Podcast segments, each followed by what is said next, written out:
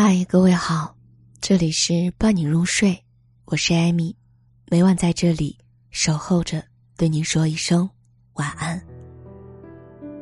每次翻看我和我妈的聊天记录，我总觉得自己是在看皇明祖训，没错，就是那部朱元璋为皇子皇孙们写的执政指南书，他呕心沥血写了六年。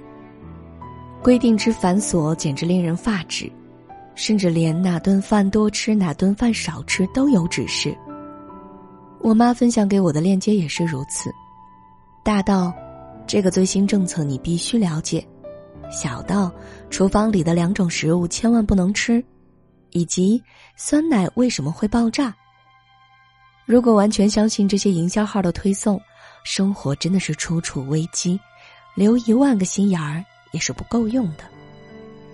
对这类泛滥的信息，我们是该断然否定，还是要像父母一样奉为金科玉律呢？自省之书给出的答案发人深省。危险的不是相信太多或太少，而是相信的本身。关于相信，实在有太多话题可以聊了。首先，人们对相信本身的态度就有鲜明的区别。我有个大学室友，性格单纯，特别容易相信别人，哪怕是我随口说出的笑话，他也会当真。为此，他常常觉得我这个狡猾的南方人只会欺骗淳朴善良的北方女孩。而另一些人则坚持眼见为实，别人说的话连标点符号都不会相信。博洋曾编了一个小故事，说孔子困于陈蔡。教弟子仲由去乞食，掌柜的写下“真”字，拷问仲由怎么读，仲由答对了，反而被轰了出来。后来孔子出马，读作“直吧”，掌柜的才给他饭吃。有的人宁愿相信自己眼见之假，也不愿相信他人所说之真。除此之外，还有第三类很特别的人——键盘侠。全然相信和完全不信同时存在于他们的身上。当一个轰动型的社会热点出现的时候，键盘侠们可以凭借接触到的一点点信息，就对事件的始末有了自己的判断。明星自杀，他们相信纯粹是吃饱了撑的，而不相信抑郁对人的影响。监控记录到了一些犯罪现场，他们痛斥着社会遍布黑暗。监控抓拍到美好的感动瞬间，他们不相信人间存在温情，坚称一定是自导自演的摆拍。他们只读一篇文章的标题，便笃定作者不怀好意，直接破口大骂。可见，相信与否，不只是容易轻信或者性格固执的问题。既然读自省之书，我们不妨学着认真反思，问自己三个问题。第一，我们抱持的态度是否受到了外界的刻意影响？电影搜索就是一个绝佳的案例。高圆圆主演的公司高管叶兰秋，偶然间查出自己身患绝症，心神恍惚的坐在公交车上，没有给身旁的老人让座。这一幕，被一个实习小记者拍了下来。长相靓丽的白领，不仅对不让座这件事情心安理得，还出言调戏老人，这正是媒体要抓的重点。于是画面经过剪切，看重呈现某些对白，从而引导了整个社会的舆论导向。人人都骂叶兰秋没素质、不检点，最终他不堪压力，选择了自杀。反转又反转的故事早已不罕见了。没有经历，就没有绝对评判的权利。慎思慎言，远好过作风往哪边吹就相信哪一面的墙头草。第二，我们保持的态度是否出自于理性的思考？高中的时候，我对中医那一套理论很感兴趣，经常和同学们谈什么穴位经脉。有个同学习惯和人唱反调。便旗帜鲜明的反驳说：“你说穴位经脉这些东西在哪儿呢？解剖也看不到啊！现在又说人有酸碱体质，食物有酸碱性，饮食要平衡。那你来说说，我是什么体质啊？而我则像卫道者一般，竭力支持我眼中玄妙的中医，最后谁也说服不了谁。我只好总结道：你不能因为我证明不了，就认定这理论是假的。至少在实践当中，它是行之有效的。没人会觉得，自己喜欢唱反调膈应别人，这或许是下意识的选择。当一个人尝到了辩驳的乐趣，往往会忽略理性的思考。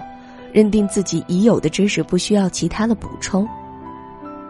第三，我们保持的态度，一定要依据理性的思考吗？少年派的奇幻漂流讲述了一个亦真亦幻的故事，主角派遭遇海难，和斑马、棕狗、母猩猩、老虎挤到了一条救生船上，最终只有派和老虎帕克经过两百多天的漂流。幸运获救。这个人与老虎和谐共处的冒险故事，其实还有另一种更合乎理性的解读。斑马是船上的水手，棕狗是性格暴烈的厨师，母猩猩是派的母亲，老虎则是派体内的兽性。四个人在生死面前经历了惨烈的互相厮杀，而派，则是靠吃人肉存活下来的。理性的，或许是黑暗的，但重点在于，我们选择相信哪一个版本的故事呢？在黑暗的现实面前，我们依然可以选择相信人性的光明。我想，反思过以上三个问题，我们应该能稍稍理解狄德洛为什么说危险的是相信本身了。撇开舆论、网络暴力不谈。一个人相信什么，不相信什么，实在难以在外界激起太大的水花。世界不会因为你不相信它真实存在，就凭空消失了。可相信什么，决定了我们最终成为一个什么样的人：是温暖纯良、包容开放，还是固执己见、愤世嫉俗呢？梁冬主持完一期节目之后。曾感慨，现在接触到的新观点完全颠覆了自己原有的知识体系，比如量子力学当中著名的双缝干涉实验，似乎直接证明了王阳明说“山中桃花，你不看它，它就不存在”。大家原本认定是迷信的东西，现在突然有了几分道理。这世界变化如此之快吗？到底该怎么跟上节奏呢？他回忆说，以前采访崔永元给了他很大的启发。崔永元年轻时特别痛恨各种大师，于是和司马南一起打假。但慢慢的发现，对待所谓大师的理论，最好的态度不是一棒子打死，而是等待和观察。延迟判断，是一个普通人对待未知的最佳选择。不轻信，但也不拒绝。因为每个人的知识都有边界，对于边界之外的，如果不能确定无疑的证明其荒谬，那就不妨过一段时日再去看它。或许某个时刻，我们突然就懂了，原来对方说的是另一个层面的东西。学会延迟判断，就是学会兼收并蓄，去无存菁。如此，我们便能摒弃傲慢心与嗔恨心。刚提到的自省之书，选取了哈佛大学图书馆举荐的一百三十五位最有思想的人的语录，一共三百一十八条建议，每一条都值得深入思考。相信，只是其中一个小小的话题，还有许多话题已值得细细探讨。书中有句话说：“人的伟大，在于他可以认识到自己的渺小。”但人能够认识到自己的渺小，正是由于自省的品质。每日三省吾身，每天向大写的人靠近一点点。